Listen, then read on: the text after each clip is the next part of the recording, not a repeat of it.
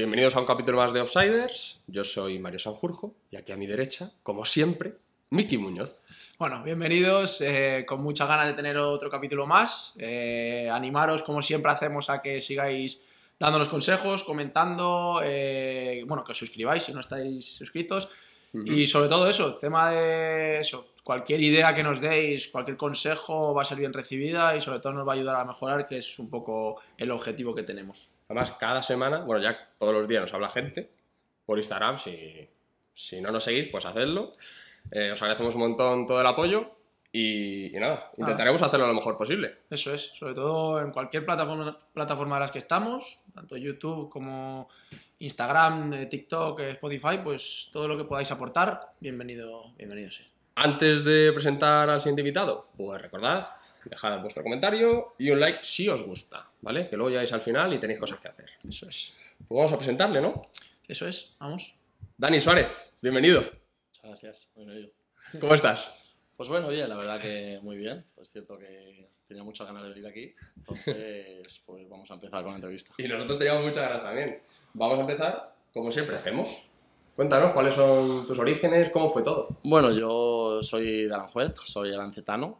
Eh, empecé a jugar al fútbol de muy bien de pequeño. Empecé en Aranjuez hasta los 18 años, más o menos. Es cierto que tuve un periplo por Fuenlabrada en, en Nacional. Luego firmé en, en el Aranjuez en preferente y de ahí me llamó el Real Madrid en enero o febrero de cuando tenía 19 años y ahí me, hicieron, me dijeron que si quería ir a prueba al Real Madrid. Entonces, la verdad es que no me lo pensé, para mí era una sorpresa porque es verdad que... Es un salto, ¿no? un salto. A Real Madrid. Más que nada, más por el salto, porque yo no estaba, yo no me había preparado realmente para, para dar ese salto. O sea, yo es cierto que llevaba toda la vida jugando con mis amigos y nunca imaginé que el Real Madrid C me llamase habiendo pasado ya juvenil, ya era senior por aquel entonces, tenía 19 años y para mí fue un salto. Entonces, llegar el primer día a Valdebebas con todo lo que es eso, que lo que realmente Miki ha estado allí y sabe realmente lo que es, y para mí fue un sueño. O sea, es cierto que fue una prueba que duró una semana, pero yo desde el primer día cuando empecé a entrenar, que había jugadores de la talla de Morata, Fransol, Cherichev, el primer entrenamiento, cuando llegué a casa dije a mis padres, imposible que me quede aquí. O sea, imposible que me quede aquí porque yo no doy el nivel. Entonces, a la semana por ahí, Manolo Díaz, que era el entrenador, me dijo que, que no tenía nivel, que muchas gracias por venir, pero que me hacían el favor de quedarme todo, todo el año entrenando y luego competía con mi equipo en Aranjuez. Y para mí sí que fue un premio. Yo no sé si les caí bien o no sé qué pasó, pero sí, me quedé todo ese año entrenando con el Real Madrid C y luego competía con, con el Aranjuez. O sea, el Real Madrid C, que ahí estaría, imagino, en... En, tercera. En o sea, tú por por el aquel entonces en tercera. Y sí. luego jugabas con Aranjuez. que- Sí, que iba, iba tres días con el Real Madrid y luego el viernes entrenaba con el Aranjuez y ya el domingo competía con, con el Aranjuez. Bueno, y cuando me dijeron que no, no te podía jugar, pues vamos, lo entendí perfectamente, pero para mí fue, fue una gran sorpresa de que me dijesen que podía estar entrenando durante todo el año con el Real Madrid. Es cierto que la cosa cambió en un mes, o sea, de no haberme preparado para estar ahí a pasado un mes decir, hostia, pues, pues a lo mejor puedo. O sea, que, que yo me veo preparado para poder competir. Es que- Y llegué, llegó finales de mayo y me dijeron que, que el año que viene, el año siguiente iba, iba a formar parte de la plantilla. No iba a tener contrato, pero que iba a tener ficha. Es que, justamente, ¿te acuerdas Javi Lara que dijo la diferencia? Ponte a entrenar. Ponte a entrenar, es eso. Lo vi, Sí, lo vi. Lo vi y es que lleva toda la Además es que lo viste y tú, propio, tú Sí. fuiste el que, dije- el que dijiste al principio, no valgo, o sea, no estoy preparado, más bien. Y luego dije, estoy preparado. O sea, tú mismo lo sentiste. Yo al No principio, fuera, yo al tú. principio dije, "Pff, es imposible que me pueda quedar en Madrid, imposible. Es que no estaba ni preparado físicamente. Es cierto que yo no había estado en una cantera y es cierto que también se nota, al final niveles tácticos, Claro. técnicos, físicos. Yo era un niño que tenía 19 años y no me había preparado para competir con, con ya con hombres, porque ya en Real Madrid ya la gente estaba ya formada y yo no me veía ni formado. No, hay gente que ha estado ahí ya muchos años. Sí, gente- tú, que viene claro. a estar siete, Que yo creo que también al final sí que parece un problema, porque si llevas tú una cantera todo el año, empiezas con 10, 11 años del Real Madrid y luego llegas a tercera con 19 años y te echan, para mí yo creo que debe ser un palo importante para, para el jugador. Porque llevas todos los 10 años, 8 años allí en, en la cantera. Sí, te acostumbras, tienes todo. Tienes todo, luego cuando sales, es verdad que la burbuja que hay en el Real Madrid es totalmente diferente. Te tienes que cambiar, te tienes que lavar la ropa tú. Hay muchas facilidades en el Madrid que no lo tienes en otro lado. Di- Digamos que tú fue al revés. O sea, fue de estar, conocer el mundo de fuera, que es la realidad, a ir al Madrid con 18, 19 años, cuando suele ser al revés. A lo mejor estás en el Madrid con 18, 19, por ejemplo, en mi caso. Te dicen que no y te das cuenta de la realidad, eso a los 18, 19, de lo que es el El, fútbol. el primer día él se llevó la ropa, seguro. No, el primer día no, pero alguna, alguna, alguna camisitita así que me llevé de recuerdo porque pensaba que no iba a estar más. Y, y además, alguna también pedí, digo, oye, pues, si me puedo llevar alguna, ya que para mí esto es una oportunidad. Claro. O sea, nunca imaginé que me iba a quedar. Pero es verdad que al año siguiente, es cierto que en pretemporada yo me preparé muchísimo para llegar. Pero Eso ya, ¿qué...?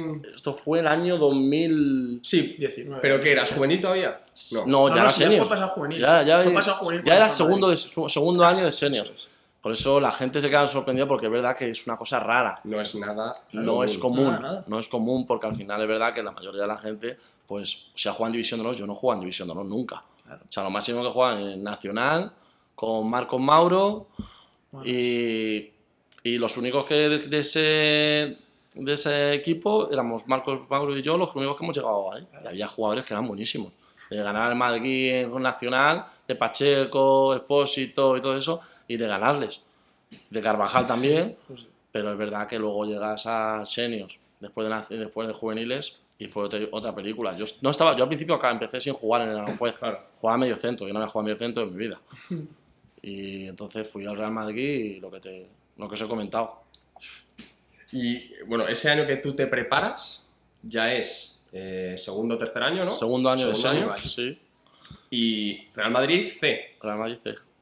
¿Qué, qué jugadores había ahí en ese Real Madrid Pues C? justo acaban de ser campeones, sí, campeones de Copa, que habían ganado al Valencia con Lucas Vázquez, Sobrino, Álvaro López, Andy. O sea, había, venía una Sí, generación. Molero, una generación muy, muy buena. Y es cierto que también habían jugadores que se habían quedado el año anterior de tercera, que no habían hecho un buen año, pero se habían quedado jugadores importantes. Entonces yo cuando llego me preparo el verano, pero yo soy una persona que me cuesta mucho arrancar. O sea, en pretemporada soy, soy digo que parece que no he jugado al fútbol en mi vida. Soy el peor de lo peor de lo peor, es así. Entonces llegué el primer día, o ya a los tres días, me llamó Manolo Díaz al despacho y me dice, oye, ¿qué te ha pasado? Como que, ¿qué has hecho este verano? Y, y yo no sabía ni qué decirle, decirle, oye, hemos entrenado todo, todo, todo el verano y encima he venido peor. Y dice, oye, os pabilas o va fuera, porque aquí es el Madrid, pues, pues, Sí. pode- podemos fichar a, a quien queramos. Claro, justo así. Y yo pues dije, pues es que es verdad. Pues pasaron como dos semanas y justo el capitán estaba sancionado el primer partido de liga. Jugábamos contra el Tribal, el Tribal Banderas. Y llegó y dice, mira, no tengo a otro que me poner, así que te voy a tener que poner a ti. Y jugué, y lo hice muy bien, lo perdimos 0-1.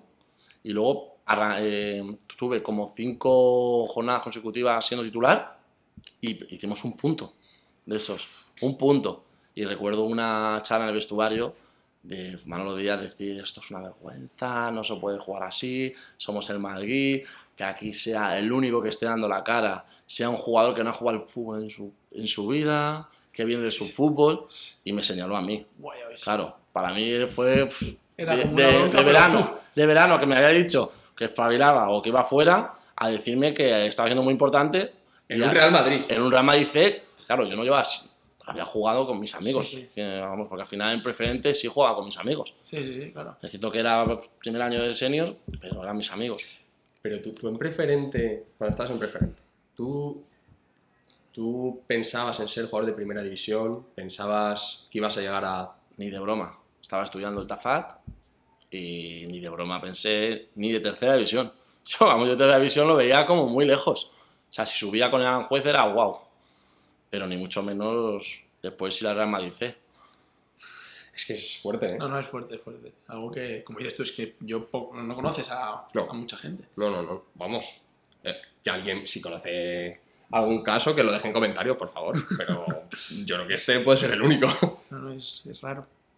Y bueno, ese te dice eso el mister. ¿y Ese año pasa? lo hacemos correctamente. Creo que al final no acabamos metidos en play- playoff, pero jugué todo el año. Pero al siguiente año sí que viene una otra buena generación, que no habían sido campeones de, de España, pero creo que de Liga o se habían quedado segundos, que era Diego Llorente, Derico Sede, y era una buena generación. O sea, entonces, ahí en ese momento, eh, Diego Llorente eh, no contaban con él. Ah, estamos hablando que tú eres central, que no lo Yo, dicho, ¿eh? yo Ah, vale, soy, yo soy sí. central. Sí, sí. Eh, Diego Llorente no contaban con él en, en- en pretemporada. Y entonces, la pretemporada que hace Diego Llorente fue espectacular. O sea, yo, decía, yo me decía, ¿cómo podían contar con este jugador si es que es buenísimo? Es imposible. Bueno, a los hechos, me repito que a día de hoy Sí, sí. la carrera que ha hecho. Y entonces me dice Manolo Díaz que, que tiene que salir soy yo. Eso, eso fue pues a finales de agosto, más o menos. Y yo decía que, que no me iba. Me sacaron una oferta para ir a una cesión para ir a Alcalá, para ir al Fuenlabrada, todos que estaban en, en tercera. eh, No, eso fue en tercera, sí, en tercera fue. Y en- no, eso fue el segundo, el tercer año. Eso fue el tercer año. El segundo año fue el año normal en que jugué y no jugué. Al principio sí que sí que tuve menos continuidad, pero luego sí que jugaba un partido. Y ahí en ese año fue cuando hicimos playoff y nos subimos. Nos subimos porque nos quedamos a las puertas, que el Vinisalén es el que nos echa. Ujú. Florentino paga la plaza para segunda B y es el año que, que sube Ah, vale. eh, Diego Llorente. O sea, asciende Florentino. Sí. ¿no? A ver, sí, sí. Juega su playoff particular con los bancos y Es, cierto, es cierto que cuando jugamos el último partido, porque eliminamos al Villaralbo, eliminamos al Marbella y el último partido era Benisalén, que perdemos aquí 0 0-2 y cuando vamos allí juego, no había jugado en el playoff ningún partido, pero en el último partido juego contra Benisalén. Es cierto que era un campo pequeño, que me iba bien a mí y entonces jugué, jugué ese partido. A nada, no tuvimos ni opción Ah. y nos eliminaron. Y ahí compré la plaza Florentino y es lo que os Y ahí estaría el. Real Madrid ahora en segunda En vez, segunda vez, Madrid en segunda claro. Y ahí es cuando sube la, la generación de Diego Llorente, de, Hmm. de Eric Sede, y ahí en ese momento es cuando me dicen a, a mí que, que tengo que salir. Entonces yo no quería irme a Alcalá, no quería irme a Fuenlabrada, y yo le decía al entrenador, mira, para mí los mejores jugadores de a nivel cantera y tal están aquí, yo quiero aprender aquí. Yo me voy a quedar aquí 100%. Porque tú tenías cuántos años de contrato ahí. Yo ahí tenía uno, me quedaba solo el, ul- el Vale. último, el último año me quedaba. Vale. Y mira, fue lo mejor, una de las mejores decisiones que tomé. Sí. Porque me quedé, es verdad que los 10 primeros partidos estuve en la grada. Como siempre, no arrancas bien. No, no, estuve 10 partidos en la grada, no, pero sin convocar. Pero tuve la suerte que Toril y Muriño, era entrenador del Castilla, hubo ahí como algo, un rifirrafe, verdad, algo ahí. Hubo un rifirrafe, entonces los jugadores del Castilla no iban a entrenar con, con el primer equipo.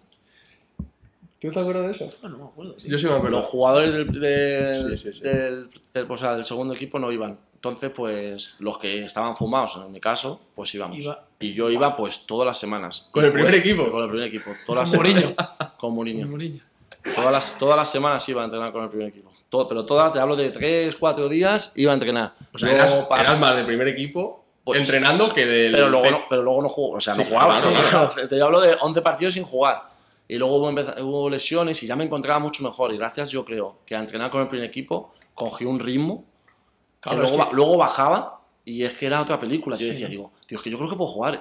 Igual que te digo que antes no. Cuando empecé a entrenar con el primer equipo, ya estaba en disposición de. Hombre, es que cuidado, eh. De Es jugar. que estás entrenando con el primer equipo del Madrid y Encima estás cogiendo el ritmo de, de un primera, del mejor equipo de primera división. De, o sea, que no es nada fácil. También te digo, si no vales para entrenar con el primer equipo, te, tú Sí, dices, sí, estás sí. entrenando con ellos eh, durante, toda la te- eh, durante todas las semanas. Si Mourinho ve que tú no sirves para entrenar con ellos, te dicen, oye, a este no me lo mandéis más. Claro. Sí, o sea, que eso tú también lo estabas haciendo bien ahí. A ver, yo lo hacía bien porque al final das todo ahí. Claro, Te bueno. creces como futbolista y, pero- y vas a todas. Pero es verdad que, que al final eras un parche. Ahí estabas un sí, parche y estabas entrenando con ellos e intentabas hacer lo mejor posible sabiendo que el, que el domingo no ibas a competir. Ya. Siendo sabía. central, eh, ¿a quién te tocaba marcar? En esa época, ¿quién Pues estaba? yo estaba Higuaín, Higuaín, estaba Benzema, pero lo que te digo, al final nosotros eh, complementábamos la gente que faltaba. Entonces la gente que jugaba pues no entrenaba. Ya, ya. Pero el Guaín muchas veces cuando no estaba suplente, también el James estaba Ozil, que era espectáculo, Sahin, que no jugaba, o Alkington, ¿te acuerdas? Sí, sí, sí. Joder. ¿Quién era el que más te impactó así de A mí? Ozil, Ozil, con muchísima diferencia. Pero con muchísima diferencia. Pero- Varane también me sorprendió muchísimo. pero sí, con, con pero años luz. Sí, ¿no? Años luz, sí, sí. La clase pura. Sí, sí. Y luego cuando ya entrenábamos, el- estuvimos todo el año entrenando con el equipo, ya sí que empecé a jugar partidos con mi equipo. Empecé a jugar partidos con mi equipo y alternaba uno partido titular porque había sanciones lesionado con uno en el banquillo y ya empecé a jugar. Pero los últimos 10 partidos no sé quién lesión- se lesiona y entro yo los últimos 10 partidos y hago, y hago una- un buen final de temporada. Joder, pues entrar al final es lo mejor, Es- ¿eh? Sí, a ver, sobre todo que es al final lo que más cuentan los equipos siempre. Sí, hago un buen final de temporada. Además, como te digo, eh, nosotros teníamos muy buena relación con el primer equipo y un viaje, ellos viaja- viajaron a, a Vigo, jugaban contra el Celta y nosotros jugábamos contra el Coruso. Entonces viajamos en, en charter con ellos. Y tengo una anécdota que es Dale, muy, dale. muy curiosa porque ese día ganamos nosotros 1-5 y yo metí dos goles. Ostras. Y el, y el primer equipo gana 0-2 con dos goles de Cristiano. Y Cristiano estaba yo en el avión, claro, estaban todos, todos, y Cristiano fue quien se me acercó y me dice, Dani, has metido dos goles. Imagínate. El bicho. O sea, hace dos años tú que estabas jugando ahí en la- eh, con los tus colegas en Aranjuez y ahora Cristiano te está diciendo que, que, que te Eh, pidas, que bueno, te me ponga una foto. me empezó a felicitar, yo le pedí una foto, estaba Kaká también. Y pf, a mí cuando me dijo flipas. eso se me cayó el alma, no sabía ni qué decirle. Pero, o sea, ¿tú estabas sentado? Yo estaba sentado y se acercó él y me dijo, Dani, ¿qué pasa? Que ha metido dos goles. Y le dije, ay, ¿tú también? Pero no sabía ni qué decirle, claro. Claro, ¿qué, qué, qué le vas a decir? Me quedé ¿Qué has callado. Y esa, pues al final esa anécdota me la voy a llevar siempre, porque al final No, pero. ganamos, joder, ganamos 1-5, metí dos goles, que encima empezamos el partido perdiendo 1-0. Y metimos cinco goles en la segunda parte. joder, cinco qué goles. Y ya metí yo dos, ganamos y... Buah. Sí, sí, fue súper... Buen detalle, Sí, ¿eh? sí, Fue súper, súper bien. Joder, la verdad que sí. Y luego a final de año, el último partido que se jugaba, jugaba bueno, ya ganó la Liga el Madrid, creo, y jugaba el último partido contra el Granada. eh, lo que hizo Florentino, o sea, Florentino Mourinho, fue dar las gracias al equipo, al C, por todo el año que. Hostia, ya ves, tío. Y se llevó a Andy, Andy Rodríguez, hermano de Fran. Ah, de Fran, de Fran Rodríguez. Sí. Se le llevó para. Encima se fue- estaba en Granada, que es su tierra, y se lo llevó convocado. No llegó a debutar, pero se lo llevó convocado. Pero, ¿cómo Mourinho agradeció a la plantilla? Sí, agradeció a la plantilla en plan de que hayamos estado ayudando durante todo el año Claro. y dijo, pues me, me voy a llevar a uno. O sea, que bajó al vestuario del CEO, No, ¿no? no, no, habló con el entrenador y le dijo, mira, me voy a llevar por todo el año. Me parece un detalle Joder. muy bien, Claro, ¿verdad? Yo con Mourinho solo puedo decir palabras buenas porque todo el año me trato de maravilla y... ¿Cómo, cómo, cómo era? ¿Cómo era Mou? Pues para mí era un poco show, en, de, por fuera, de fuera, de puertas para afuera fue eh, un show, pero de puertas para adentro era, para mí, conmigo encantador. O sea, la leche, es que entrenabas y te sentías uno más. O sea, yo solo puedo hablar cosas buenas, sinceramente. La imagen esa que tiene, que todo el mundo, que tal. Como dices, es verdad que te portas para afuera, y, pero al final alguien que ha estado en el día a día con él, pues mira, lo puede, lo puede decir. Yo conmigo sí que he tenido el algún dato, o sea, algún entrenamiento que, que me corregía y me trataba como uno más. O sea, Eso es no era como, ponte ahí y no molestes. No, me decía, oye, haz esto, haz esto, me daba consejos y siempre para lo que necesitaba lo tenía. Era muy, en plan, Mourinho, durante los entrenos eso era el típico que eso, que hablaba mucho, paraba mucho los entrenamientos, o estaba Pues- encima, o era el típico que se mantenía un poco más al margen. Yo se, se mantenía un poco al margen. ¿Sí? Se mantenía un poco al margen. Sí. Es cierto también que a veces como entrenábamos con ellos, algún, a lo mejor había unas- un cambio, o sea, un- las selecciones, estaban las selecciones y, no jugaba su equipo, pues a lo mejor jugadores como Altington, Ricardo Carballo, que también estaba en esa época, me acuerdo que, nos, bajó a Carballo, a Ricardo Carballo y a pues un lunes. Y el, el sábado creo que jugaban contra el Barça y entrenaron con nosotros y yo decía, digo, esto no pueden jugar el sábado, es imposible. Titular los dos y, comp- y competir. Al final yo creo que la competición es muy diferente al entrenamiento. Es cierto que lo que se dice de se entrena como se juega, depende para quién. O sea, yo soy más de, prefiero a alguien que me compita bien, que no que me entrene bien toda la semana y luego, pues estos tíos, el entrenamiento fue, fue horri- horrible. Claro, Horrible, horrible, claro, pero claro, venían a entrenar con el C y decían, ¿esto qué es? Y, y Carballo y Aldito ya con una edad, Claro. una experiencia que dice... Pero Altito no jugaba todo, no jugaba mucho. Sí, Y pero tocó- ya viene de un background bastante... Y le Joder, tocó- pues, le creo tocó que era jugar. campeón de Champions cuando vino al Madrid. No lo sé. No lo sé, ¿eh? No lo sé. Puede ser, puede ser. Pero vamos, que, que- tenía- que son jugadores de talla Sí, mundial. contrastados, sí, sí. Vamos, Ricardo Carballo dices. Ricardo Carballo había ganado. Y a- Altinton, digo. Ah, vale, Ricardo Carballo había ganado la, la Champions con el aeropuerto. Sí, claro. Pues sí. Sí, sí, sí. sea, No, gente- Ya lo había tenido Mourinho, claro. Gente top. Sí, sí. Que, y bueno, pasa ese año y acabas contrato. Pasa ese año y a hacer un buen año me renuevan. Me renuevan dos años más. Uno, uno más uno. Era uno más uno.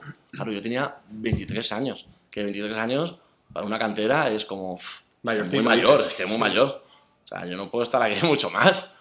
Y me renuevan, pero claro, claro, si te dan la oportunidad de uno más uno, que, empecé con, el C, con Manolo Díaz, el Castilla había subido a segunda, luego echan a Toril, y yo había jugado todo muy bien con, con Manolo Díaz, y se pone Manolo Díaz de entrenador. Entonces Manolo Díaz me llama para decirme que, que me quiere con el Castilla, pero claro, que no puede, que no puede meterme en el Castilla porque soy sub-23, soy ya mayor de sub-23. Ah, Pero y el plan del Madrid. Entonces Pero- me tenían que hacer el contrato de Castilla.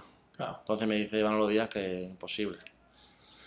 Entonces hago todo el año, viene Manuel Aurelio Gay, estoy todo el año con él y yo ya pensaba que había- hice un año muy bueno, encima quedamos quintos, sextos en segunda B y baja el Castilla. Ese año baja el Castilla y yo dije, mira, tengo uno más uno en el Castilla, opcional. Digo, va, yo creo que con 24 años es imposible que me quede. Baja Castilla, entonces el Real Madrid C baja. El. Real Madrid C bajó, claro. Entonces viene Zidane y me dice que me quiere para el Castilla. Aquí va a ser el año que Zidane iba a ser. Claro, fue el año, fue el año. Entonces yo digo, tenía opciones, ahí tenía opciones como para irme al Sporting, en segunda, el Mallorca que estaba en segunda, el Brighton que estaba también en, en Championship cuando estaba. O sea, tenía alguna opción que no eran reales porque no tenía ninguna oferta, pero había un interés. Sí. Entonces, cuando yo me lo dice Zidane, dije, pues bueno, pues hostia, te lo dice Zidane. Es que no estamos hablando de, de cualquiera. Sí, algo sabe. Me quedo, pero es verdad que ese año para mí fue un año complicado, porque el primer día de pretemporada Zidane se me acerca y me dice que, que voy a ser el cuarto cent- central. Entonces, para mí fue un bajón, intenté buscar salida, pero ¿Primer no- día? Primer día, Ostras. primer día. Zidane manejando... No, pero Manejando. bueno, él tendría, él tendría su, su equipo, sus jugadores y él confiaría en los suyos. Así, fue. Empecé mal también y luego volví a remontar. Volví a remontar y em- acabé jugando 11 partidos desde diciembre más o menos. Al principio no jugaba nada, no iban convocado, muy mal. Y tampoco merecía jugar. ¿eh? Entonces, los últimos, no, de diciembre a febrero juego 11 partidos seguidos y ahí ya me encontraba muy bien. Teníamos un equipazo, ese, ese, ese Castilla, yo, bueno, ahora tiene un equipazo también, pero yo no recuerdo un Castilla de nombres tan potente. Claro. ¿Cómo era? ¿Cómo Raúl? Raúl de Tomás, la, bueno, la alineación te la digo en la memoria. Yáñez o Herrero, Varela que venía del Manchester United, Noblejas, que Noblejas en ese momento, top. Luego estaba Derek, Derek y, y Diego Llorente. Luego eh, Álvaro Medrán, Aguza, que era capitán, Benavente, eh, pues estaba, bueno, Enzo estaba también, ¿qué más estaba? Ero Markkanen, que hicieron, no sé si te acuerdas, Ero Markkanen, que era un sueco, Sí. que, Como- que uno muy grande, Sí, delantero, sí, que lo firmó, lo firmó sí. Zidane para, Sí, para Castilla. Sí, Luego sí, el- trajeron de fuera. sí, lo trajeron de fuera. estuve sabía que era un animal. Sí, sí, un animal, o sea, un equipazo. Que, yo, Y arriba, Raúl de eh, Tomás. Raúl de Tomás, Mariano. Uy, vaya dos. Y jugaba Raúl de Tomás. Claro, es que Raúl de Tomás es. Ca- cañón, o sea, espectacular. Espectacular. A mí me parecía, yo, No, espectacular. algo tiene que pasar ahí para que ese chico no sea selección española y sea Sí, sí, sí. eh, un delantero top. No, él podía haber, haber ha sido. Sí, Sí, sí, podía para mí, opinión, podría haber sido mucho más. Y todavía tiene tiempo para. sí, sí, sí, totalmente. hacer, Sí, es joven todavía. Pues te digo, pero fue un equipazo. Es verdad que no hicimos un año bueno, no hicimos ni playoff. Y yo en marzo me lesiono, me lesiono del, del ligamento del tobillo. Y también me lesiono jugando con mi sobrina en la rodilla, una locura. Y ahí es cuando me rompo el menisco. Pero claro, Jugando en tu casa. en mi casa, jugando en mi casa.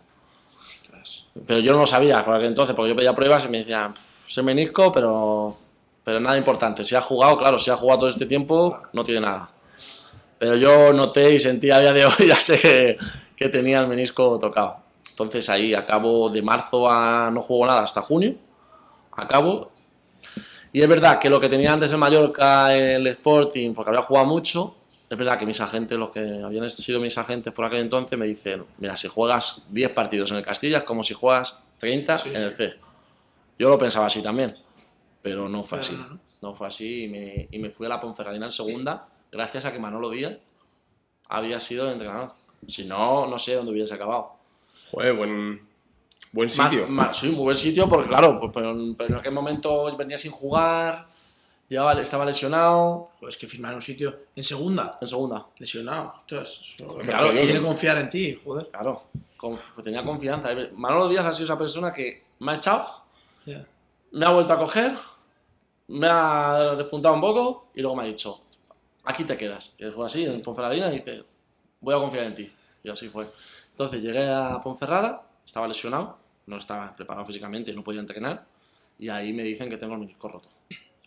Entonces me voy a, a Madrid a operarme, me opero en agosto del 2015. Me opero y al mes y medio, dos meses, que la rodilla inflamada, que no va bien, que, me metieron no sé si cuatro o cinco veces a quirófano para ver la rodilla. Y en una de ellas tenía un compañero de equipo que su tío trabajaba en el hospital. Entonces le dije, oye, pues, métete en el hospital, que se meta tu tío y me dices algo. Se metió y yo en esa operación escucho, este, este tío, este chico tiene el roto el cruzado. Digo, bueno, salgo de la operación, digo a mis padres, digo, oye, tengo roto el cruzado. Me dice, anda, ¿cómo vas a tener roto el cruzado? Es imposible que tengas roto el cruzado. Va, va a hablar con el doctor y el doctor le dice que, que no tengo roto el cruzado. Y Pasa- alguien dijo que tenía roto el Yo cruzado. había escuchado que tenía roto el cruzado. Pero yo, claro, yo pensaba que era anestesia, yo me volvía loco, digo, no Ya, puede ya. ser Ah, bueno. Digo, ah, pues bueno, pues a lo mejor no tengo roto el cruzado. Pasan tres meses y este compañero me manda un audio y me llama y me dice que, que él sabía que tenía roto el cruzado. Que se lo había dicho su tío y que, y que no podía decirme nada porque esta persona era muy influyente en el hospital y que, que no podía decirme nada. Entonces vuelvo a entrar a quirófano. O sea, esa persona sabía que tenías el cruzado roto, pero no te podía decir que tenías el Era cruzado compañero, amigo. Sí, sí. Para mí fue un palo gordo. Pero al final me operé. Esa persona que me había operado al principio la quitaron de en medio, no sé ni cómo, pero desapareció. Me operó el jefe de los servicios médicos y, y gracias a él me, me recuperé. Entonces tuve la mala suerte que yo tenía dos años en la Ponferradina, pero justamente si bajaba en la Ponferradina yo quedaba libre, Claro. si ellos querían. Supo- ah, claro, llevaba un año sin jugar, pues imagínate. ¿Qué van a querer, ¿Qué no? van a querer? Claro. Normal. Entonces me quedo, me quedo libre. Me acuerdo que fui a ver el último partido allí a Alto Lalín y bajamos encima. Y fue un drama porque me quedaba, estaba lesionado con el cruzado roto. Ya, había, ya estaba operado, pero llevaba cinco meses operado. Sí. Sin equipo, sin contrato y a buscarme la vida de nuevo. ¿Con qué edad? Esto ya tenía 26. 26, 26 para 27. Iba, iba a cumplir 27. Sí, sí, situación. Joder, joder, joder, y además porque ya veías encima eso, ves que puedes eh, ahora tocar la segunda división, te metes ahí y al final en segunda en el Bueno, no jugaba, no jugaba. Solo fui el, último, el 30 de agosto, jugamos contra el Elche. Y fui, co- Y fui, ahí convo- fui convocado Y, y, todo ya no- ese y año- al día siguiente me operaba. Pero todo no, no parado todo el año parado, todo el año parado. Entonces luego al día siguiente año era muy difícil, más que nada porque estaba lesionado, me estaba recuperando. Claro, claro. Me estaba recuperándome y en, en octubre me llama Juan Mi Peinado. Sí. Bueno, realmente me llama. Mi agente me llama para decir, oye, voy a hablar con Juan Mi Peinado, que era entrenador del Rayo B. Sí, el Ahora es B, en- vale. el ayudante de Lopetegui en Sí. Wolves. Vale, vale, vale. vale. Que me sonaba. pero- Pues, y me hizo el favor de entrenar con el Rayo B. Entonces estuve mes y medio entrenando con el Rayo B. Y lo que te digo, no me quería nadie. O sea, me quería la. Me da igual decirlo, me quería la roda, que ahora ha desaparecido a, a los meses, y me daban 800 euros. O sea, no me quería nadie. O sea, pero nada, en- ni en segunda B lo que era, en tercera, de se- nada. de segunda. ¿eh? Nada. Segunda. Pero es verdad que también es verdad que era segunda A sin jugar un año y pico. Ya, bueno. Pero, pero habías jugado en segunda B en el Castilla también el día No me, anterior, quería, no me quería nadie, solo, solo la roda. La roda y lo que te digo, por 800 euros. Entonces, Sí, sí, es lo. A ver, en parte, por eso hacemos esto. Pasas de Castilla, segunda división, a un año. Sí, un año, un año. Un año. Nada. 19 meses, exactamente 19 meses. Pues, O sea, de un verano a otro, en un verano Mm. estás firmando en segunda división y en el próximo verano no te quiere en equipos de segunda B. No, nadie, nadie. Y de tercera, aquí no Y lo cuidado. sé, porque es verdad que de- en la Roda estaba en segunda B. Pero me da 800. Es verdad que luego entreno con Juan Mi Peinado y me dice que, que puedo quedarme en el equipo. Pero claro, yo no quería volver a una cantera. No que no, no quería volver a una cantera. No tenía otra opción, pero no quería. Tienes 26 años. 26 años, era muy mayor ya. 27 ya. Tenía 27. Una cantera con 27 años. Ya. A día de hoy, Es imposible. si estás en segunda, sí que firman, Claro, sí, sí, que pero- firman jugadores, pero es imposible. Sé. Entonces tomé la decisión de esperar. Entonces en febrero me, me mandan un mensaje a Facebook y me dicen que, que si quiero ir a prueba a Polonia. Y me fui, y me fui a prueba a Polonia. Ya recuperado. claro, ya recuperado, ya, ya estaba, ya estaba bien, recuperado, pero claro, sin competir nada. unos meses entrenando. Es más, jugamos un partido amistoso que esta persona que me escribe en Facebook va a Mata Piñonera. Jugamos, jugamos contra el Sanse, que estaba Sergio González. Eh, Y hice el puñetero ridículo. Pero el ridículo totalmente. Era mi primer partido y el ridículo fue tremendo. Salí de ahí, fuimos a tomar un café con este señor- esta persona y me, y me dijo, oye Dani, yo creo que así no te van a firmar. Y le dije, no hace falta que me lo digas, que ya te lo digo yo. Y la historia cambió cuando fui a Polonia. En Polonia, eso sí que me cambió la vida. ¿Verdad? Que nadie confiaba en mí, mis padres, los primeros que me decían que dónde iba, que, que las palabras textuales, que allí iban, iban en, en no iban en coche, que iban en... Sí, es un, un error, al final es ignorancia pura claro, y dura. lo sabes. No Claro. sabes lo que hay allí.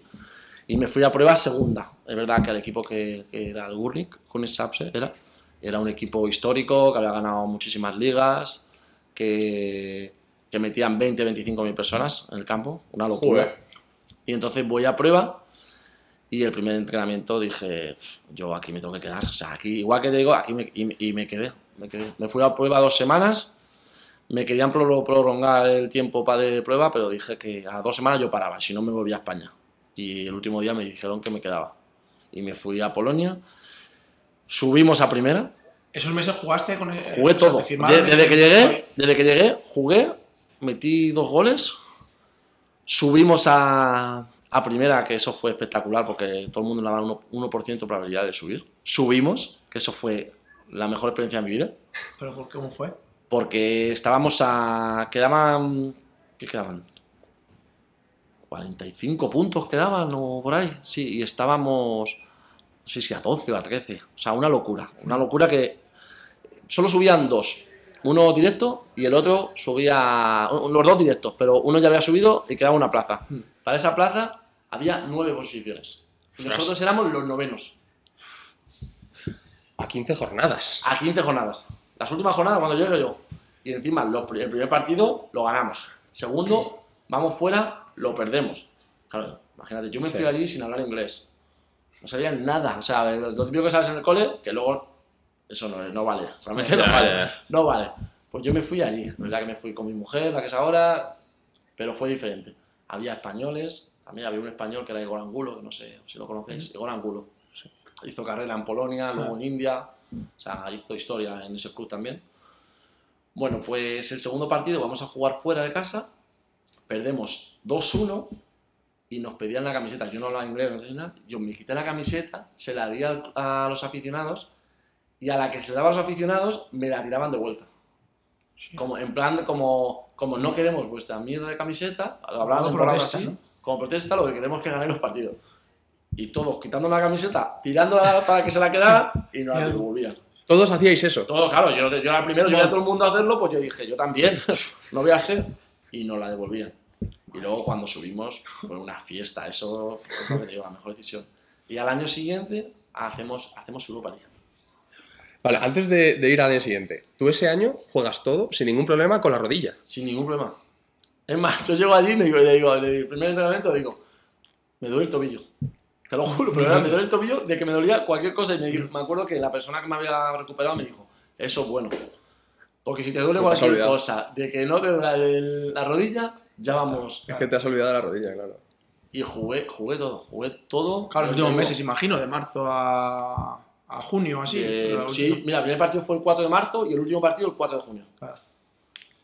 Joder, titular y subes. Claro, y encima espectáculo. primera cada, división, cada partido eran 20.000 personas, ¿eh? Cada partido eran 20.000 personas y fue, fue la leche. Es que es, eh, aunque sea, es que, a ver, que es que Polonia Y a, Bueno, día, y a día de hoy más, ir a Polonia A a día día de hoy es- a día de es hoy a muchísimo más no, no. Ahora, No. ahora quitaremos un poco la estigmatización que hay con Polonia. No, no. Porque mucha gente se cree que ahí no hay fútbol. Cuidado. No hay- Cuidado con lo que hay en Polonia. No hay gente, mucha gente, como dice Dani, eh, al final, hoy en día, la gran mayoría que ven opción tal se van para allá porque, joder, Por algo es- será. Eso es. Yo cuando fui allí solo había dos españoles y ahora te puedo decir fácilmente hay, hay más de 15, Sí, fácil. sí. En, cada, en cada equipo hay uno. Sí, sí. Sí, sí, hay algunos que más. Bueno, pasa ese año y tú. ¿Tú tenías un año de contrato? Yo ¿Dos? ¿Cómo era? eh, dos. Vale. Tenía, bueno, año y medio realmente. Año y medio. Claro. Entonces, ahí es cuando nos... No, dos años y medio tenía. Tenía dos años y medio. Entonces subimos y el primer partido es contra el Leguía. En casa. Éramos recién ascendidos y era el primer partido de la liga. Abríamos la liga. Claro que eso fue bueno porque nosotros habíamos jugado el 4 de junio y, y habíamos tenido 10 días de, de vacaciones. Claro. Porque en, en- en Polonia el 15 de julio ya está jugando la liga Sí. porque luego hay un parón. Y el primer partido fue contra el Legue y ganamos 3-1, que encima el primer, el primer gol de la liga lo meto yo. Ah, sí. Sí, y la- fue un espectáculo eso. O sea, a mí la gente se caía, es que literal, literal. Ah, encima estás jugando contra un top porque si ahí se da. Y encima ganamos 3-1, empezamos la liga como aviones, por lo que te digo, teníamos una dinámica súper Claro. positiva y, y empezamos la liga como aviones. Quedamos, al final hicimos lo que te digo, hicimos Europa League. Europa League, con un equipo Primer recién año. ascendido, Primer claro. año con un equipo recién ascendido. Ya ves. Con un equipo recién ascendido hicimos Europa League. Hablamos lo de antes, ¿eh? O sea, en dos años vuelves a estar, de Sí, estar eh, liquidado en tu casa en octubre, noviembre, esos meses tal. En febrero decides irte a Polonia y subes de segunda división a primera división y estás jugando De- en primera división de decir Polonia. que se me acaba el fútbol, que se me acaba el fútbol, recibes un mensaje en Facebook, Flipa. Lo coges, Así fue, tal cual.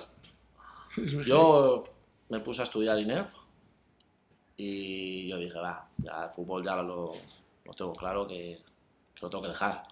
Y fue de estar en la mierda a, a empezar a ver un- algo de luz y, y jugar. Joder. Joder, y ya vi mucha. Mucha luz. mucha luz. demasiada luz. Sí, sí, sí.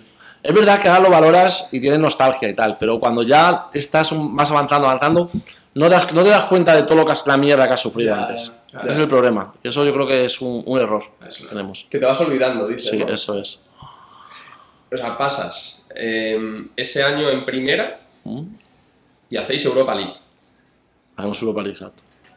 Y a ti te quedaba Otro otro, año. añito Me más. quedaba otro año más. O te renovaron ahí. No, no, me quedaba otro año más. Otro año más. Otro año más. No me renovaron. Dijeron, pues ya hablamos más adelante y tal. Porque es verdad que yo las condiciones con las que fui allí eran de risa. Sí. O sea, eran de risa más que nada porque, porque no tenía otra cosa que... Claro, claro, ¿qué vas a A mí decir? es lo que yo digo yo siempre. Si a mí me daban chocolate, iba yo así. Es que me daba igual, realmente. Lo que, lo que me diesen, lo que me diesen, yo lo aceptaba. Sí, pero ya en primera seguro que algún equipo polaco te dijo, oye, Ya, pero nadie me conocía. Había hecho cuatro meses buenos. sí, pero has subido a primera. Sí, me había hecho cuatro meses buenos y llevaba dos años sin jugar. Ya, ya. Y, y el Y no, había, y, no había, nosotros, y no había demostrado nada. nosotros conocemos gente que juega allí y, y nos dicen que, claro, que el español está muy bien valorado.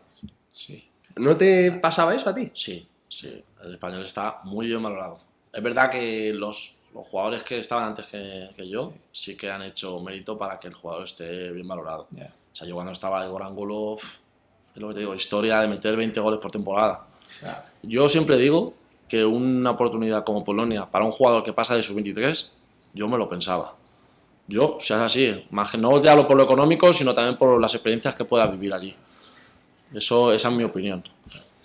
Bueno, pasamos a Europa League, a ese año de Europa League.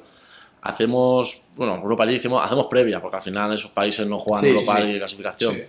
Y el primer partido jugamos contra un equipo que era de Moldavo, un, un equipo moldavo, y la, la pasamos, pasamos la ronda, y luego jugamos contra el Trenchin, que ese equipo para mí era el Bayern de Múnich de, todo- de, de los que he jugado yo. O sea, nos dieron un meneo en, en casa y otro meneo eh, fuera, que yo decía, digo, estos jugadores, ¿dónde iban a ir? Y a día de hoy sigo buscando dónde están los jugadores, y un equipo, uno fue a la Liga Francesa, otro de, de Eslovaquia. Yo decía, digo, ¿cómo pueden firmar? Eran chavales, eran 20 años y nos pasaron. Es más, jugaron, jugaron Europa League.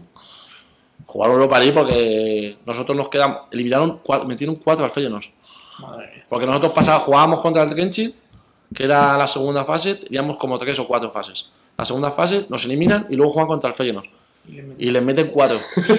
Feyenoord de, de Van Persie, ¿eh? Sí, sí, sí. Un buen nivel, claro. ¿eh? Que un nivel, vamos, que o sea, el jugador jugaba Van Persie, que no, ahí en ese momento... Yo creo que Van Persie fuese gratis allí. ¿eh? Y ese año, y ese año nos, nos costó mucho. Es verdad que la, pre- la previa de Europa League nos hizo mucho daño y, y no nos reforzamos tampoco y pasamos problemas. Vino Jesús Jiménez, ¿sabes quién es Jesús Jiménez? Eso es historia y yo creo que va a ser mi invitado, ahora que lo he visto, encima que es de Alcorcón y ahora está en Dallas.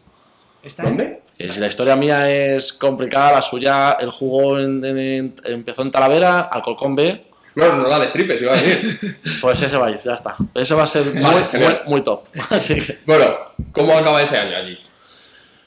pues ese año acaba regular para mí porque yo al final me, me quieren renovar, pero las condiciones no son importantes y tenía alguna cosa de fuera y entonces pues dejo de jugar. En el momento que digo que no quiero renovar, dejo de jugar los últimos 7, 8 partidos. Pero es verdad que nos estamos jugando el descenso, no ganamos, no ganamos y los últimos tres los acabo jugando y nos, y nos salvamos. Vale. Tuve suerte de que entré y, y ganamos y que nos salvamos. Y de ahí me voy a Grecia.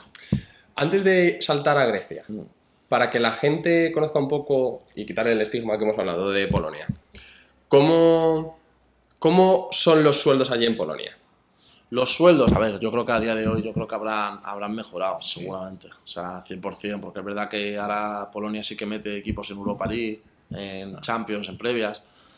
Entonces, yo creo que habrán mejorado, pero por aquel entonces la media pues puede estar entre 70, 90, 110, un, Vale. un delantero más, por supuesto, porque Sí. delantero se va a ganar más. Pero vamos, yo cuando me fui a segunda yo ganaba 3.000 euros Claro. a- en segunda. Y Sí, Es que- mejor. El otro día estuvimos hablando con uno de allí y, claro, nos hablan de barbaridades para el- A ver, depende. Hay jugadores que ganan mucho más. ¿eh? Yo sé jugadores que delanteros que ganan muchísimo más. ¿Cuánto puede ganar un delantero como ese, un top? En primera de Polonia. En primera de Polonia. Fácil. Fácil. Más o menos. Más de 200 fijo. Fijo, seguro. Limpitos. Sí. Y sé por dónde vas, pero sí. Sí, sí, sí, sí. más. Y, y más, y más. No, es que Si pensamos dijeron- en el mismo, más. Nos dijeron algo parecido. Sí. Si pensamos, ofertas si, pensamos en el mismo, seguro. 100%. Vale, sí. vale, vale. Y estamos pensando en el mismo.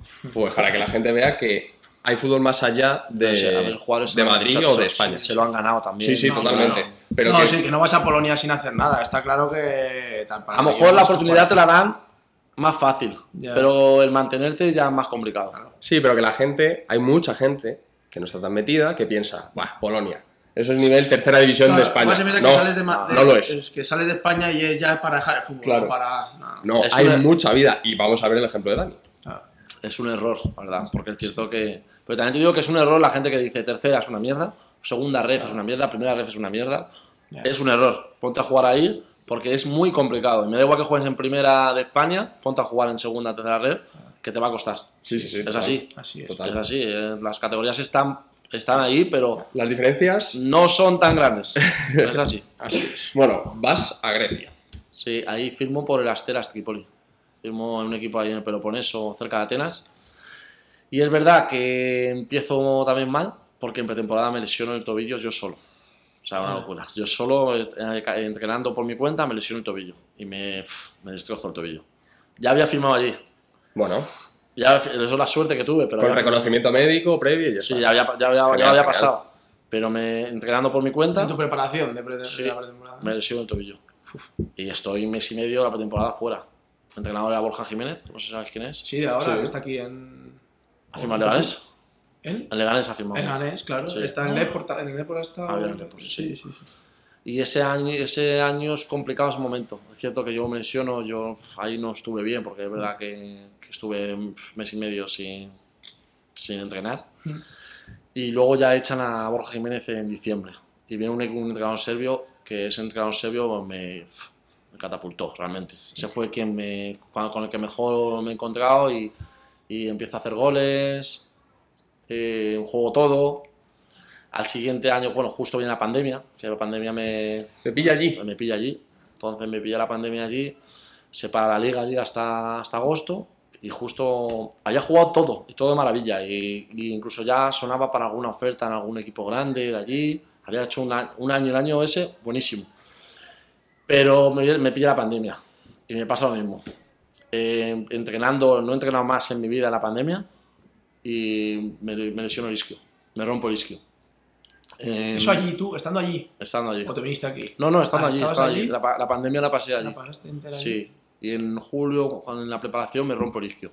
Y los siete partidos restantes, que era el playout, no lo jugué.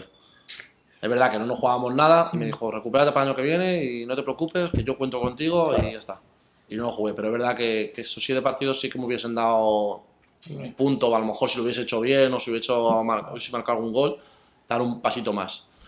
Al año siguiente ya empiezo con este nuevo entrenador y es el mejor año de mi vida realmente, porque encima hacemos playoff, eh, meto tres goles y ahí es cuando sí que suena ya canto de sirena en plan de que me quiere la Cadatenas, me llama Manolo Jiménez de la Cadatenas, que me quiere, pero cuando me, me llama al día siguiente lo echan, genial. entonces se va todo a- al traste.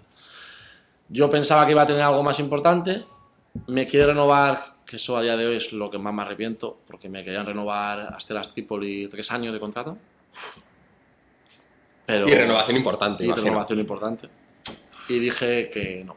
Dije que quería probar otra cosa, que creía que estaba para más, que pensaba que había hecho un buen año y que... Pero claro, todo eso se su- sumaba a que me había llamado el entrenador de la Cadenas antes. Claro. Pero en, Sí, ese te momento, un poco, sí. en ese momento se va toda la mierda. Entonces me, me espero, no tenía nada, no tenía nada, no tenía nada, y en agosto me, me llaman de Arabia Saudí. Me llaman de Arabia Saudí y, y me voy para allá, que eso ya, la película de Arabia Saudí fue, Venga, venga, cuenta, cuenta. fue increíble. Hombre, tú para ti dices otra experiencia más, yo sé, está bien, joder. tío, A ver, Saudí. sí, al final me voy por lo económico, por supuesto, eso es así. Condiciones importantes. Importantes, muy importantes. Muy, muy ¿Se importantes. puede dar una horquilla de por cuánto se va la gente allí? Depende. Yo, a ver, No, que- alguien normal, alguien No, normal. yo- No, no, no el bicho. otro- yo, otro yo tema. te hablo, yo te hablo de lo que. De lo que Alguien de normal lo que que, que- que nadie reconocería por la calle. Pues entre 400 y 800. Fácil. 400 y 800 limpitos. Limpios. Limpísimos. Limpísimos. Más- Y ahora te cuento más cosas de primas y todo. Perdón. Bueno, pues entonces es cierto que estaba con un representante y pues bueno, al final no me traía nada, no me traía nada, se acabó más o menos el contrato y al final firmé por, por, un, por una persona intermediaria allí y a través de otro, otro- otra persona española aquí representante. Entonces cuando yo llego allí, yo tenía tres contratos y no sabía ni qué hacer, porque al final en ese mundo es complicado porque si no vas con la persona correcta, sabes que te va a quedar muy poco. Y yo creo que a mí me pasó eso. Porque es verdad que fui con una persona que era muy fuerte en el club, esa persona se peleó con, con mi agente, que era por aquel entonces era mi agente, se peleó y a mí fue la vida imposible. Sea, me- Te puedo contar amenazas de muerte, no vas a durar nada.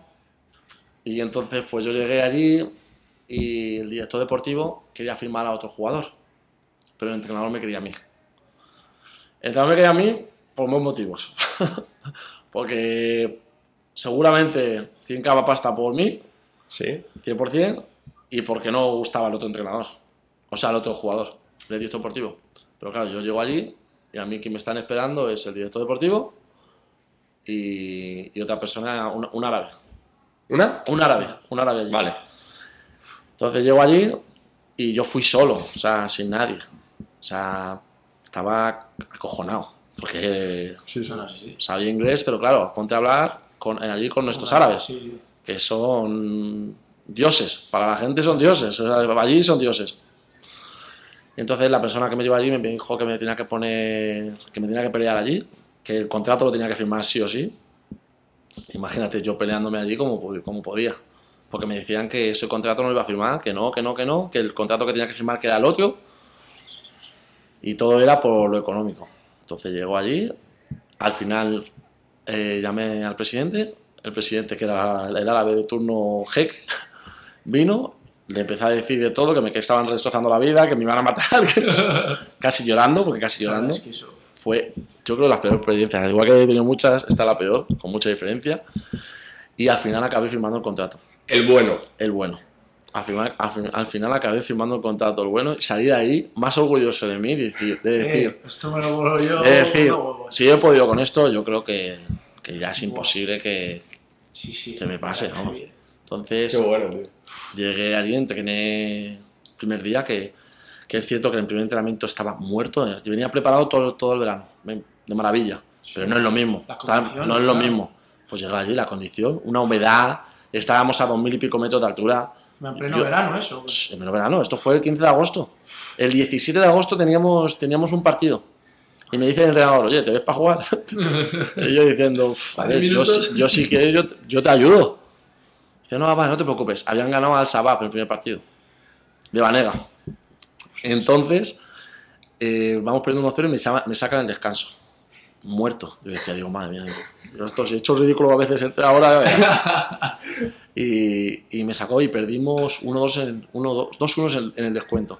Pero es que a los cuatro días tenemos otro partido y ahí me pone titular. O sea, yo no había hecho ni seis días de entrenamiento y me pone titular. Y a, y a 50 grados y. A 50 Que te grados. En el primer partido estábamos a 45 grados. No, eso, es que como que respiras y no. No, no, imposible. son- Respiras sólido, ¿eh? Sí, sí, yo, yo decía, yo, madre mía, yo no sé cómo voy a aguantar aquí. Bueno, pues tuve como siete partidos, seis partidos que no ganábamos a nadie. Yo decía, digo, madre mía, ¿dónde he firmado yo? Que somos el peor equipo que he estado en mi vida, con mucha diferencia. O sea, teníamos extranjeros y tal, teníamos al hermano de Uros, Ma- Uros Matic, teníamos un plan de extranjeros que estaban bien. Pero claro, veía los extranjeros que había por ahí Claro. y decía, digo, madre mía, esto, esto no gana 300, 400, 500, gana más, más, más. ¿Y Y, tú veías que el y- nivel claro, y Arabia Saudí, la gente está equivocada también. Arabia Saudí hay nivel, Sí. mucho nivel.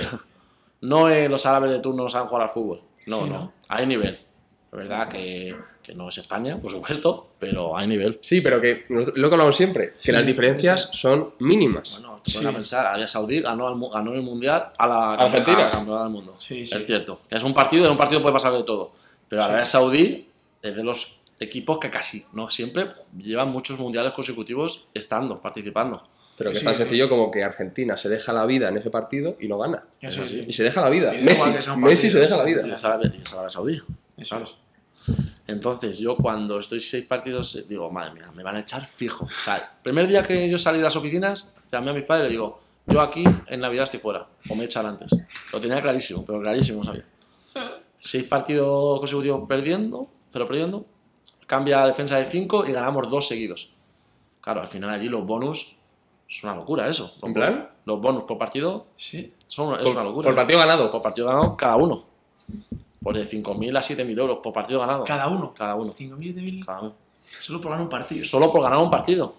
Eh, madre mía. Claro, Sí. Y un equipo Sí, flo- flo- flojo que éramos nosotros, que éramos muy flojos. ¿eh? Yo te lo digo, te lo reconozco que éramos muy flojos. Pues llega y estamos en noviembre o por ahí empezamos a ganar partidos seguidos. Y, y el último, había un parón en noviembre, 28 de noviembre, jugamos contra el Gilal, que es el mejor equipo de Arabia Saudí últimamente. Sí, Pues en ese partido es- estaba es. Gomis, estaba Vieto, Ostras. había un equipazo. Vieto, qué bueno. Y esto estaba, estaba uno que había firmado de, bueno, Michael, Runtan Michael de venía del Flamengo. Bueno, había un equipazo. Un auténtico equipazo había. Y empatamos a uno en nuestra casa. Y ese día hago un partidazo. Y va el presidente, me llama y me dice, Dani, estoy muy contento contigo, qué bien, sigue así. Digo, bueno, ya si no me han echado antes, ahora es imposible que me echen. No, me voy de vacaciones una semana, vuelvo, jugamos copa, nos meten 4-0, que yo jugué, y al siguiente día me dicen, oye Dani, que no contamos contigo, está fuera. Sí. Así fue. Está fuera, está fuera. Fui a hablar con el entrenador. Decía, mira, porque al final allí lo bueno, que tú tienes ocho extranjeros o siete, ¿no? ahora son ocho, siete. Pues bueno, ellos no pueden echar si no te pagan. O ellos no pueden, si tú tienes una carta de despido, ellos no pueden firmar. Ah, Entonces vale. estás un poco libre. Imagínate Sí, claro. si me dicen, no, no cuento contigo, pero te quedas tú el año allí. Uf, no, nada. Ah, yo, mira, te tienes que ir. te tienes que ir, claro, porque ahora cuento lo deportivo. Porque lo, lo otro ahora lo cuento, que también tiene lo suyo.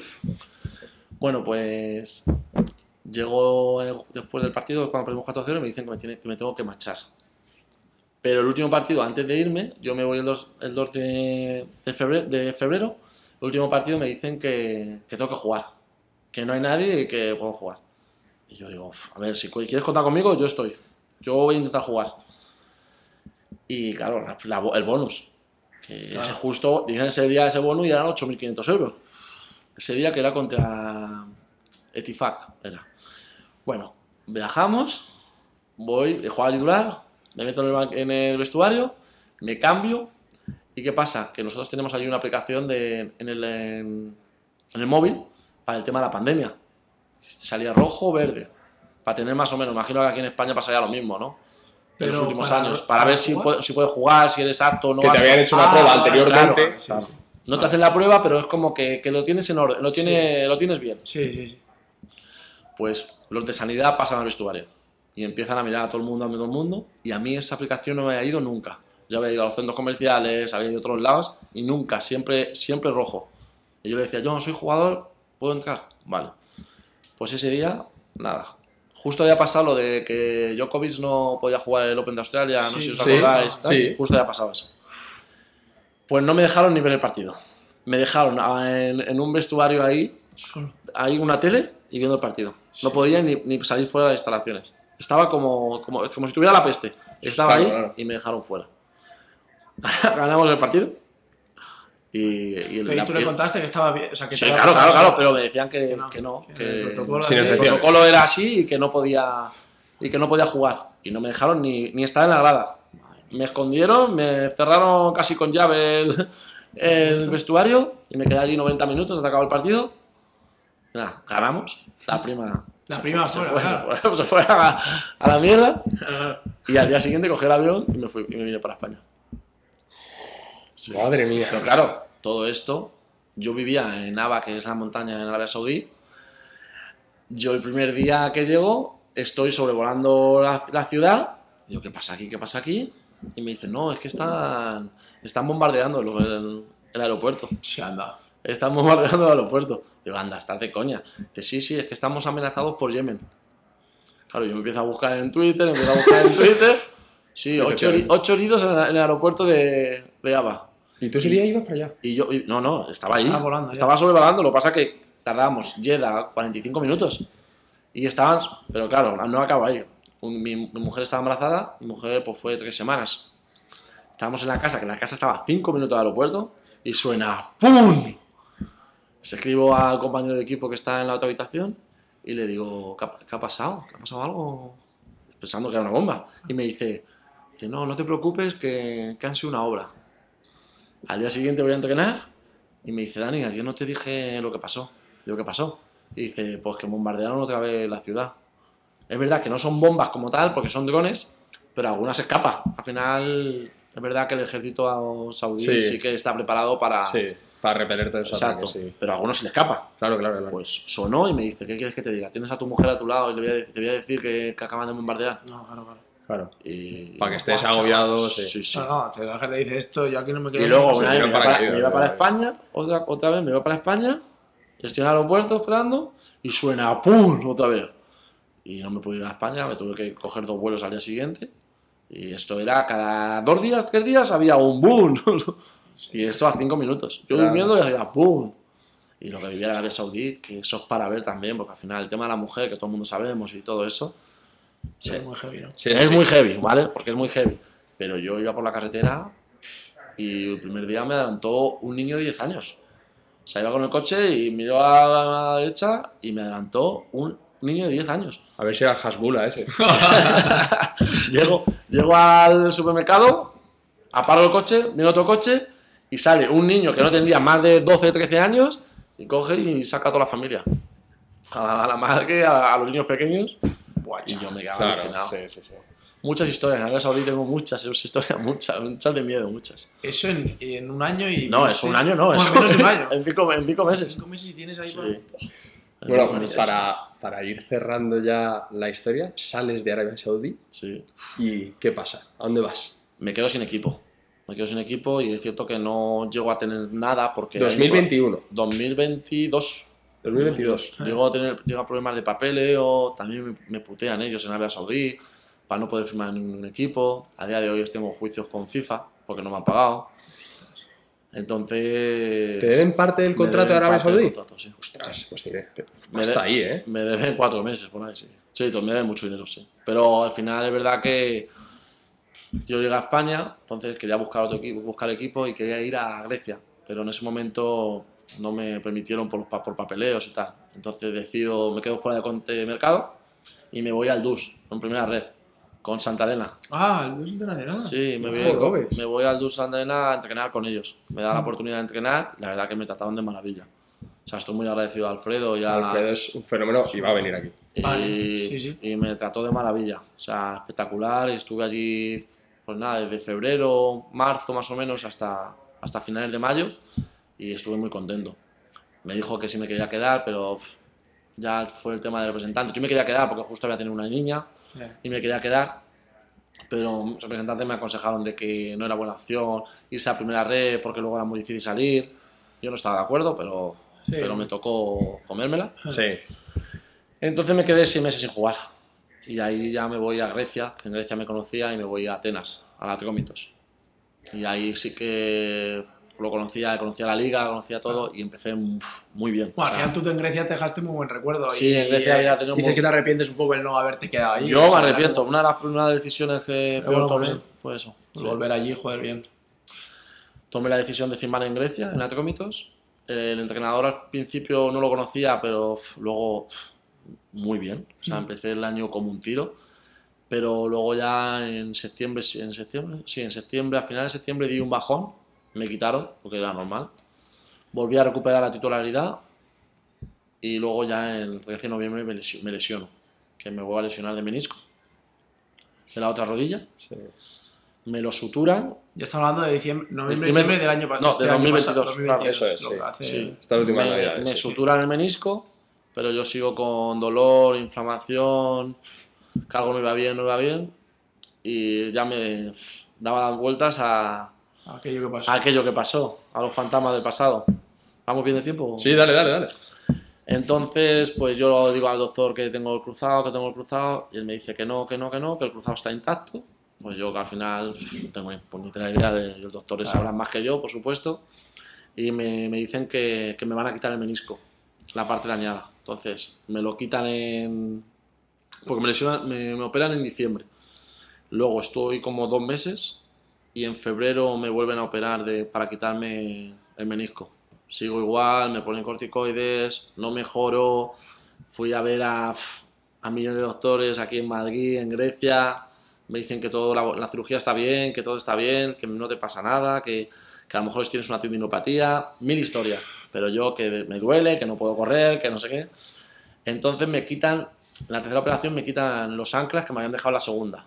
Que me hacen una incisión por fuera en la rodilla y me dice que con eso ya se va a solucionar el problema. Entonces, bueno, sigo a día de hoy, sigo con problemas. Ah, lo que pasa que hace una semana me han dicho que tengo rotura parcial del cruzado y que me tengo que, que operar. La putada, que acabo contrato, que vuelvo a los fantasmas del pasado. Ya. Lo positivo, que si salí una vez, como voy a salir otra vez. ¿Qué lo iba a decir? Yo ya- esto ya lo has vivido. O sea, sabes Eso- que puede ir bien. Eso lo tengo clarísimo. No. O sea, no. La, la palabra. En plan que hundirse no, No, no. no, no está en mi Y Que no es fácil, ¿eh? Que no es fácil, también te digo. Por sea, mucho que lo hayas vivido sí. y hayas eh, tirado para adelante y te ha ido bien y hayas tenido... Tampoco es fácil. Joder, Sí, pero él- sabemos cómo él- es el mundo de las lesiones y eh, este tema que... Ostras, tiene mucho mérito, tío. Él tiene en su mente que puede. No, no, A claro, lo claro. mejor en ese momento ahí en la No, no, Ponce, es que... pues decía, oh, qué mal. Esa es la mentalidad que tienes que, de- que tener. Y es la única manera de poder tirar para adelante, teniendo esa, esa actitud. A ver, sé que tendré momentos en los que me, Claro. me vendré abajo, tendré momentos en los que llore, tendré momentos en que digo esto lo dejo, pero a día de hoy, ya después de todo lo que llevo, que llevo siete meses parado, sin que nadie me viese el problema, y ahora verme que, que puedo salir, creo que lo voy a hacer. O sea, sí. o sea, intentarlo lo voy a intentar. Conseguirlo también. Nosotros lo veremos. es. Nosotros lo vamos a Sí, ver. y lo vais a ver, eso es. Eso espero, vamos. No, no, totalmente. Totalmente. Bueno, la pre- bueno, eh, Antes de la última pregunta, ya lo he dicho antes. eh, ya lo he dicho antes, sí, aunque tenemos una idea, pero a mí me, me ha flipado y mola la, la, la- eh, cómo, a pesar de estar como estás ahora, la actitud que tienes y el, el ver que lo paraste muy mal en su día y que no va a poder contigo una lesión tan gorda como esta, es está guay para que la gente lo, pues lo tenga en cuenta, porque mola, mola, tío. Mola esa actitud. Es para valorar, la verdad. Que ya para terminar, aunque ya no lo has comentado antes. eh, Tradición, es que es tradición. Es, es tradición. Es el último día casi se me olvida. ¿Quién te gustaría que viniese, contase una historia como la tuya? Vamos, la, la tuya, la tuya está muy, muy guapa, que pueda asemejarse, vamos, o que tenga cosas interesantes que nos pueda aportar a todos, vamos. Yo tengo muy claro que he cambiado, porque al principio, Ah, antes, de la entrevista había dicho Sí, otra ¿verdad? persona, Sí, verdad.